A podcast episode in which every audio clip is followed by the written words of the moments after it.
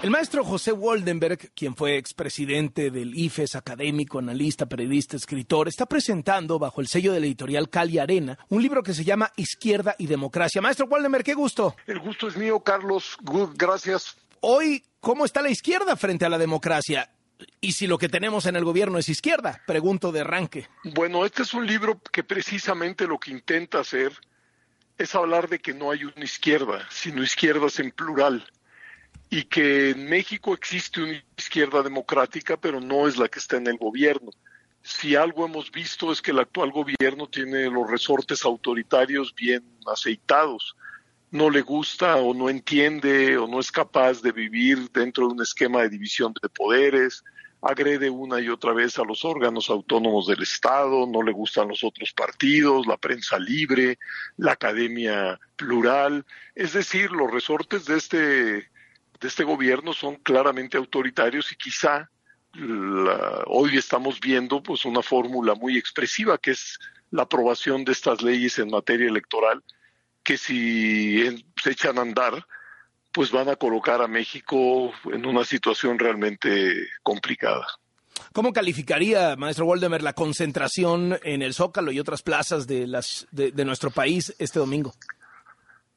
Bueno, fue una concentración realmente para mí maravillosa, es decir, que cientos de miles de personas salgan a la calle, no solo en la capital, sino en muchísimas ciudades del país e incluso del extranjero, a defender lo construido en materia electoral, creo que es un síntoma de vitalidad de la sociedad eh, mexicana y de que franjas muy importantes de esta sociedad valoran lo que se ha construido en las últimas décadas para que la diversidad política pueda convivir y pueda competir de manera pacífica, de manera ordenada, de manera institucional. Esto que vimos en el Zócalo y en las otras plazas, ¿esa es la oposición? De ahí tiene, de este movimiento tiene que salir una candidatura presidencial para el 2024, sobre todo si consideramos que cualquiera de las corcholatas podría seguir, tomar la estafeta de López Obrador en la destrucción del INE, y eso es lo que centralmente defiende este movimiento, por lo menos de entrada.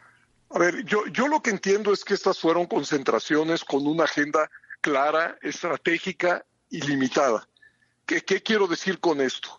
La gente salió a la calle a defender el sistema electoral mexicano en contra de las leyes que se acaban de aprobar y demandando a la Suprema Corte de Justicia que no las avale, todo lo contrario, que las declare inconstitucionales, tanto porque no se siguió el procedimiento legislativo adecuado como por sus contenidos que son claramente anticonstitucionales.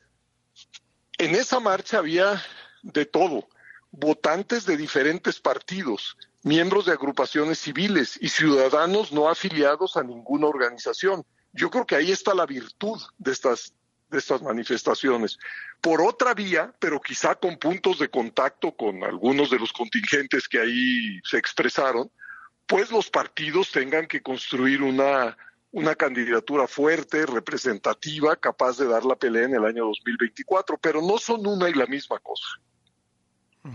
Eh, maestro Waldenberg, eh, ¿tiene futuro la oposición para el 2024 o siente que ya es Morena y Morena tiene la bola de sucesión. No, yo creo que no. Si algo hemos aprendido en las últimas décadas en México es que los humores públicos son cambiantes. No es casual que de las últimas cuatro elecciones presidenciales en tres haya ganado la oposición y que hoy cada vez que hay elecciones en los estados de la República tiene más posibilidades de ganar la oposición en ese estado que el gobierno en ese estado. ¿Por qué? Pues porque hasta la fecha, pues muchos de los gobiernos han ofrecido mucho y han generado un enorme desencanto.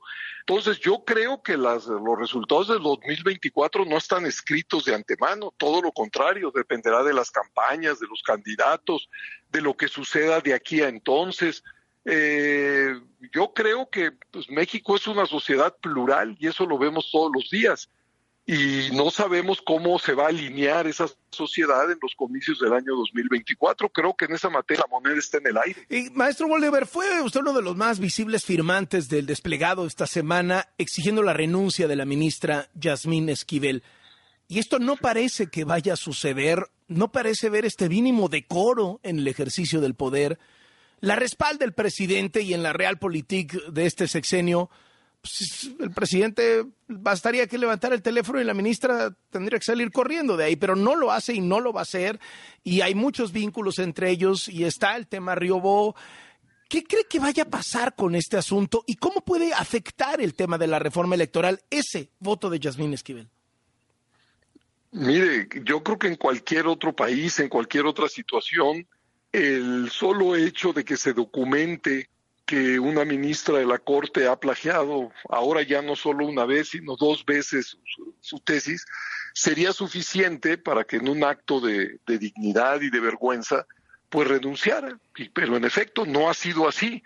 Yo creo que pase lo que pase, pues la credibilidad, la confianza en esta ministra, pues eh, está ya de por sí erosionada y siguiendo en su cargo creo que se seguirá erosionando. Creo que haría ella un gran favor a la Corte, a esa institución tan importante en nuestro país, de dar un paso al, lado y separarse de su encargo. Ya lo estaremos viendo. Le mando un abrazo y le agradezco mucho estos minutos para W Radio. Igualmente el agradecido soy yo, Carlos. Un abrazo y, un saludo a tu público. Hasta Gracias. José Waldeberg está presentando bajo el sello editorial Cali Arena el libro Izquierda y Democracia.